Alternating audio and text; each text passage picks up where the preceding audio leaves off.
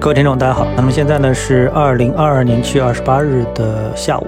我们今天呢跟大家谈一下这个话题啊。我们看到有一个政策叫保租房啊。那么这个政策出台，到底对我们的房地产市场会产生什么影响呢？那我认为呢，这应该是个利空。我们先来看什么叫保租房啊。近期呢，多地方政府加快推进保租房相关政策的细则，一个是南京。南京呢是规定保租房的优惠租金标准啊，按不高于周边同地段同品质的市场化租赁住房评估租金的九折确定，租金的年度涨幅不超过百分之五啊，就是打个九折。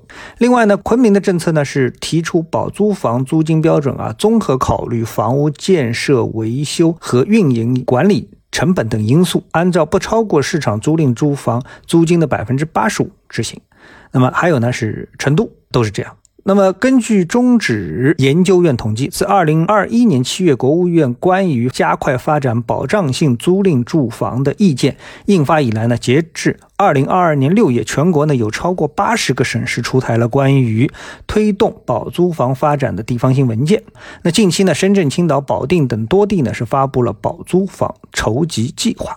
那么我们首先想啊，事实上最近政府会议啊。继续重申呢，房子是用来住的，而不是用来炒的。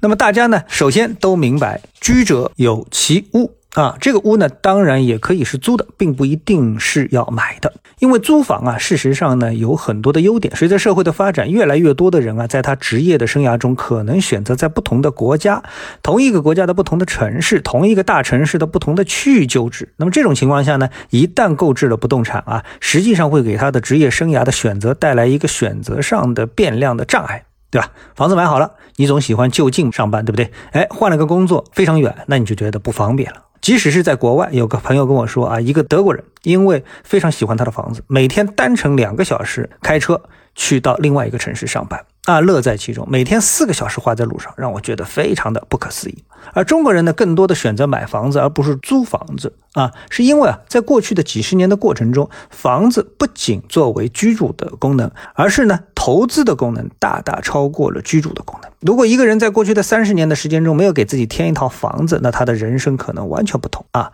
那房价的持续的上涨也带动房租的不断的上涨，所以呢，作为一个理性的经纪人啊，算一下经济账，那么。一定会选择买房而不是租房。那如何打破这样一种就是某种程度上啊不理性的死循环呢？那么这个呢就需要政策给出化解的办法，抑制房价的上涨，抑制租金的上涨。而前提呢，实际上呢，也是基于对将来某个时间段中国房地产价格的走向做出理性的判断和选择啊。当然，对于大部分人啊，如果不能确定房价的走势，特别是不能确定通胀的情况下，在自己经济实力足够的前提下，买房还是比较好的选择。起码在更长的时间周期下，对抗通胀的作用还是有的。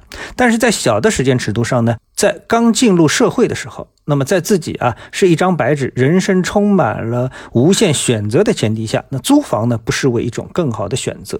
租房的目的是什么？是为了将来能够买更好的、更适合自己的房子。国家这次的政策呢，也许呢正是鼓励这样的一个思路啊。这种保租房，短期内呢会抑制一部分的购房者的购房冲动。啊，当然，对当下急需购房者去拯救的房地产行业而言呢，也就谈不上是什么利好了。啊，这就是为什么我说是一个利空的道理。最后呢，呃，我们来谈一下啊，美国昨晚的加息，美联储呢如期加息了七十五个点，市场呢也如大部分人的预期，涨过了四千点这样的一个标普的整数位。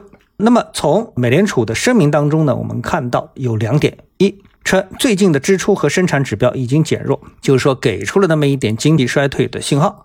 另外一句呢是什么呢？近几个月就业增长强劲，失业率保持低位。那么这个呢又为自己下一步继续加息呢是给出了注脚，就是我们还是有资本可以继续加息的。所以在这样一个综合的情况下啊，我们说对美国的经济和政策，它的一个长远的预期呢还继续的存在。那么这种存在，也就是说，虽然美股在涨，但是我们可以肯定的是，美联储继续加息的步伐暂时也是不会减弱的啊。这种实质上息口的上涨，那会对全球的经济继续带来负面的影响。呃，我觉得这个应该是一个比较确切的答案。好，谢谢各位啊，我们下次的节目时间再见。